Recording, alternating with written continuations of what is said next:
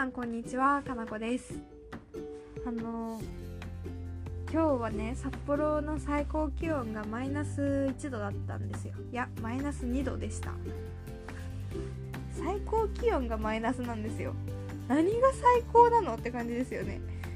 でも別に札幌の最高気温がマイナスなのは今に始まった話じゃなくって、まあ、昔から冬はそうなんですよ。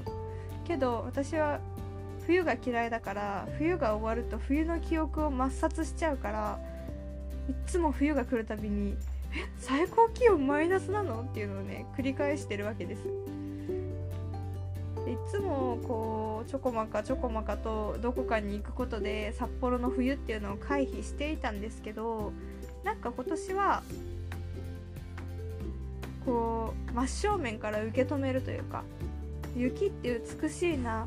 冬って素敵だなって思いながら過ごしてみたらどうなんだろうっていう感情が芽生え始めてちょっとこの今年の冬は札幌にいてみようかなみたいな気持ちに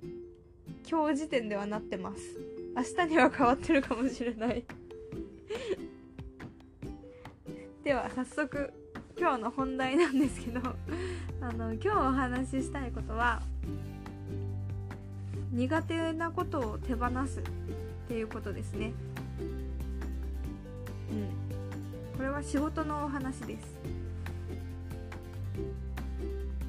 あの私最近フリーランス3年目にして初めて外注っていうのをねやってみたんですよ。で今まで先輩の経営者とかフリーランスの方とかみんな口を揃えてね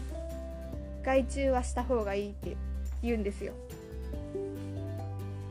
で私もいつかはするだろうなと思っていたけどなんか今ではないみたいな 感じがずっとあってでなんか害虫っていうものに対してちょっと何て言うんですかね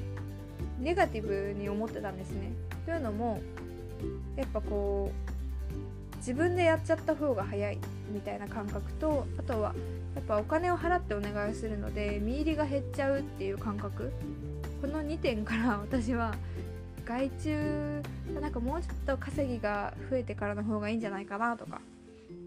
って思って先延ばしにしてたんです。けどこの度あのお願いしてみようと。どうも一人じゃ手が回らんということになって自分が専門としてない分野苦手な分野をねお願いしてみたんです勇気を出して。クラウドソーシングで探してなんか良さそうな人にメッセージを送ってやってもらえませんか？っていうことで。であの引き受けてくださってこの間実際お願いしたものがね上がってきたんですよ。納品されてきて。それを見た時にあやっぱりその自分が専門じゃないものはその専門家に頼むのがいいんだなっていうことを実感しました。何の分野かっていうとあのライティングをねお願いしたんですよ。なんか正直文章って誰でも書けるじゃないですか。作文とか学校でやってたから。だからなんか自分でもできるんじゃないかなと思ってたんだけどやっぱその言葉でお金をもらってる人はちゃんとプロなんですよね。あの学生の作文レベルじゃ当たり前だけど全然違くってあそこそういう風に表現するんだとかああの長い一文をこういう風に簡潔にまとめてくれたんだとか自分が依頼したニュアンスとかもすごく上手に汲み取ってくれてあ外注ってすごいなって初めて思いました。もちろん自分のねお金からあのお願いしているので金銭的に何ていうか見入りは減るんですけどそれ以上に得られたものが大きかったなと思います。で特に一番お願いしてよかったなっていうのはその納品されたものが良かったっていうこと以上にあの仕事の発注者側の視点を学べたっていうことですね。これもなんかよく先輩経営者とかは言ってたんですよ。こう発注者側に回ってみないと分かんないことがあるよっていうことをね。であそうなんだ。っていうちょっと感じぐらいにしか思ってなかったんですけど実際やってみて本当にそう思いました。私あの独立したての最初の3ヶ月だけクラウドソーシングを使うって決めてた時期があってその3ヶ月間はこう日々クラウドソーシングいろんなところを見ては良さそうな案件見つけてあの営業文を送ってっていうのをねやってたんですよ。